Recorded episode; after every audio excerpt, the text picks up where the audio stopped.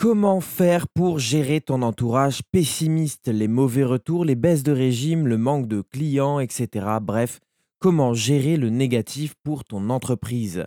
Je te réponds dans ce nouvel épisode du carnet de bord de Bastien et comme chaque semaine, je te donne mes meilleurs conseils à la fin du podcast. Donc reste jusqu'au bout pour tout savoir. Salut et bienvenue à toi. Avant de commencer, abonne-toi et n'oublie pas de mettre une note à cette émission sur la plateforme sur laquelle tu l'écoutes, que ce soit iTunes, Spotify, Deezer ou encore YouTube et partage au maximum. Grâce à ça, tu permets à la chaîne de se développer. Quand tu es salarié, les problèmes de la boîte, c'est pas forcément ce qui t'importe le plus. Après tout, tu sais que tu vas avoir ton chèque à la fin du mois, la sécurité de l'emploi, soi-disant. Donc tout va bien à ce niveau-là. Mais quand tu es entrepreneur, la gestion des émotions, c'est tout de même une autre histoire. Il faut avoir des clients régulièrement, faire ses papiers, gérer sa communication, faire en sorte de planifier des horaires de travail. Bref, c'est à toi de tout gérer. La cause numéro un du négatif vient de l'extérieur, que ce soit volontaire ou non de leur part. Si c'est volontaire, c'est que ce sont des personnes dont il faut se débarrasser rapidement. Ils ne te soutiennent pas pour plusieurs raisons. Ils sont jaloux, ce sont des concurrents donc ils te descendent, ce qui n'est pas très productif, ou alors ça les rassure de te voir échouer sachant qu'ils n'entreprennent rien. Donc aucun intérêt de garder ce genre de personnes dans ton entourage. Ensuite, il y a les personnes qui ne le font pas exprès. Tes amis, ta famille, tes proches qui, eux, ont peur pour toi. C'est complètement justifiable. Ces personnes tiennent à toi et donc ils veulent que tu ailles bien. Seulement, c'est contre-productif. Cette première catégorie de négatifs intervient généralement au début de ton projet, quand tout va bien pour toi avec ton idée, ton projet, et que tu y mets toute l'énergie nécessaire.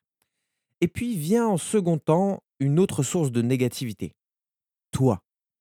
Tu n'as pas assez de clients, Tu te poses des questions, tu ne sais pas si tu vas y arriver, tu vas foirer une prestation, une mauvaise pub. bref, rien ne va. Les conséquences de tout ça, c'est principalement l'énergie que tu vas pouvoir mettre dans ton business. Si tu n'y crois plus forcément, il va être difficile pour toi de faire une belle communication, de faire une bonne prestation, de te sentir impliqué dans ce que tu fais. Tu vas avoir dans un coin de ta tête une sorte de boîte à idées noire qui va commencer à se mettre en place, dans laquelle, inconsciemment, tu vas aller piocher quand tu as une baisse de régime.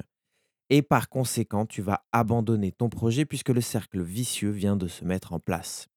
Donc, comment réussir à avancer dans son projet tout en gérant ses émotions? Règle numéro 1, oublie la négation.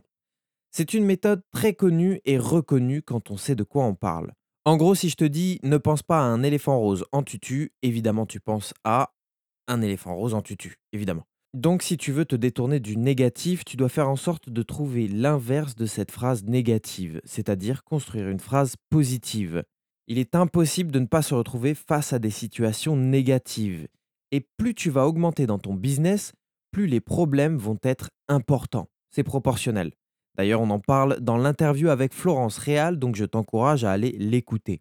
Sachant que tes problèmes vont être proportionnels, il faut bien que tu puisses les gérer. Donc, va chercher la phrase positive à chaque fois que tu vois le négatif. Par exemple, à la place de se dire ⁇ Je ne veux plus de projet mal payé ⁇ L'objectif est de prendre le réflexe quand on s'entend prononcer une phrase pareille, de la transposer aussitôt en je veux des projets très bien rémunérés.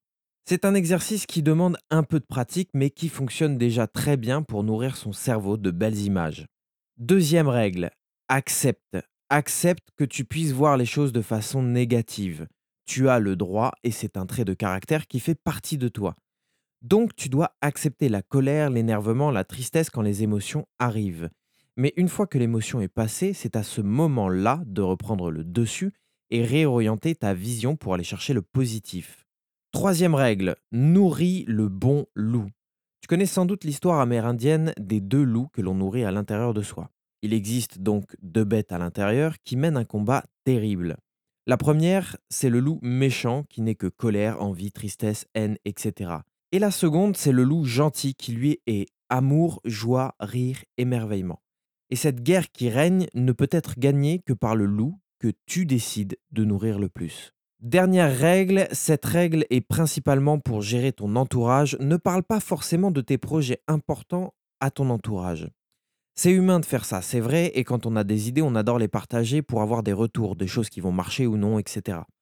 Seulement quand tu en parles à ton entourage, il est fort possible qu'ils accueillent ce projet différemment de toi, sans la même énergie et la même excitation, et tu peux vite ne pas te sentir soutenu ou voir des imperfections que tu ne voyais pas avant et qui vont t'empêcher de te lancer ou d'avancer rapidement. Si tu veux parler de ces projets importants, je te conseille d'en parler à quelqu'un qui l'a déjà fait ou alors qui va pouvoir t'accompagner à le faire. Ton soutien viendra de ces personnes-là plutôt que de ton entourage, même si c'est l'inverse que tu souhaiterais. D'ailleurs, si tu souhaites créer ton propre podcast, je t'invite à me contacter sur la page Facebook du studio podcast Montpellier que tu retrouves dans la description pour mettre en place ton projet et avoir un accompagnement personnalisé. Si cet épisode t'a plu, like, partage et tu peux même contribuer gratuitement à la chaîne en allant sur le lien Utip que je te laisse dans la description. Il te permet de visionner une ou plusieurs publicités en faisant ça à chaque pub que tu regardes, tu nous fais gagner un centime. Donc n'hésite pas à aller en regarder plusieurs.